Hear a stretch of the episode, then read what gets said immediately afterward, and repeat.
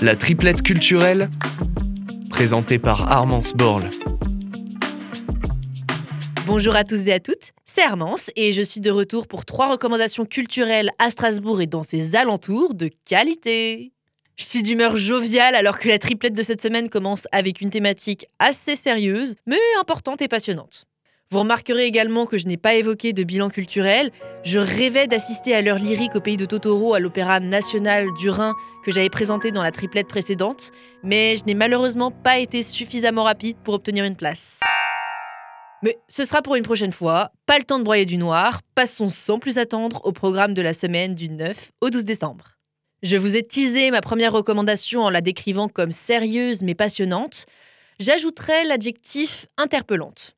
Le titre parle de lui-même. Michel doit-on en vouloir d'avoir fait un selfie à Auschwitz?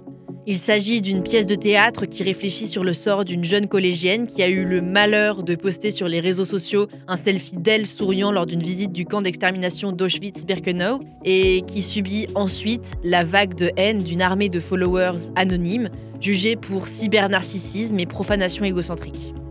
Quelles leçons tirer des exactions du passé quand l'insouciance maladroite de la jeunesse s'expose à la violence virtuelle généralisée? Telle est la question que se pose Sylvain Levet dans cette pièce à la fois subtile et brutale, inspirée de faits réels. À travers elle, la compagnie Les Méridiens qui la performe interroge le rapport à l'image des jeunes générations qui sont nées avec Internet et aborde le décalage insidieux qui sépare le monde virtuel du monde réel. Un sujet deep, mais on ne peut plus actuel qui mérite d'être considéré. Et pour cela, rendez-vous au TAPS Letterie du 13 au 16 décembre. Bon, la première recommandation était politique et la seconde l'est tout autant. Mais ne vous inquiétez pas, elle nous offre une porte de sortie.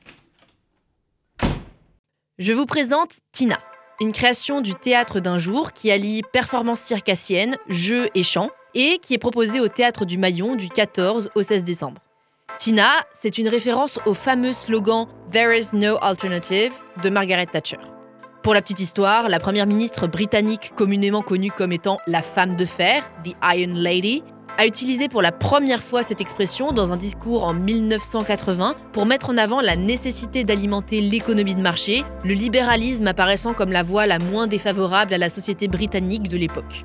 Mais ne nous méprenons pas. L'idée n'est pas de s'engouffrer dans des débats socio-économiques sans fin, mais justement d'explorer les possibilités d'évasion au principe de répétition qui peut gangréner nos vies. Le retour des mêmes routines, des mêmes erreurs, des mêmes problèmes. Vous voyez ce que je veux dire? Eh bien, par les corps acrobates, les musiques revisitées et la poésie de l'écriture, le spectacle suggère la nécessité de créer, de changer, d'évoluer perpétuellement, et nous invite finalement tant au rêve qu'à la quête de sens.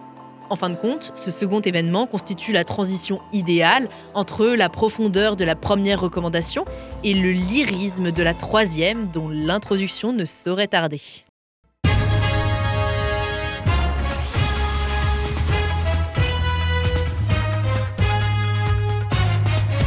Grand compositeur allemand, baroque, l'Orphée de Dresde, auteur des psaumes, il est évidemment question de Heinrich Schulz, le fameux compositeur qui a intégré la révolution musicale baroque et qui a par ses œuvres opéré la synthèse historique entre le style italien et l'esprit de la réforme protestante. À l'occasion du 350e anniversaire de la mort d'Heinrich Schulz, la chapelle rhénane se plonge dans l'œuvre de ce compositeur culte sous le prisme de sa relation avec l'autre pilier de la musique baroque qu'est l'italien Claudio Monteverdi. Si leur rencontre demeure hypothétique, les deux artistes sont spectaculairement proches dans leur capacité à émouvoir et à véhiculer un message d'humanité.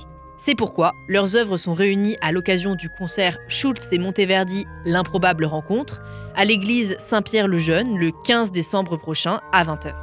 Un retour au grand classique de la musique ne fait pas de mal de temps en temps. Et c'est donc sur cette note lyrique que je vais conclure la triplette numéro 10. J'espère qu'elle vous a plu et comme d'habitude, je vous retrouve la semaine prochaine, même jour, même heure, pour une nouvelle triplette culturelle.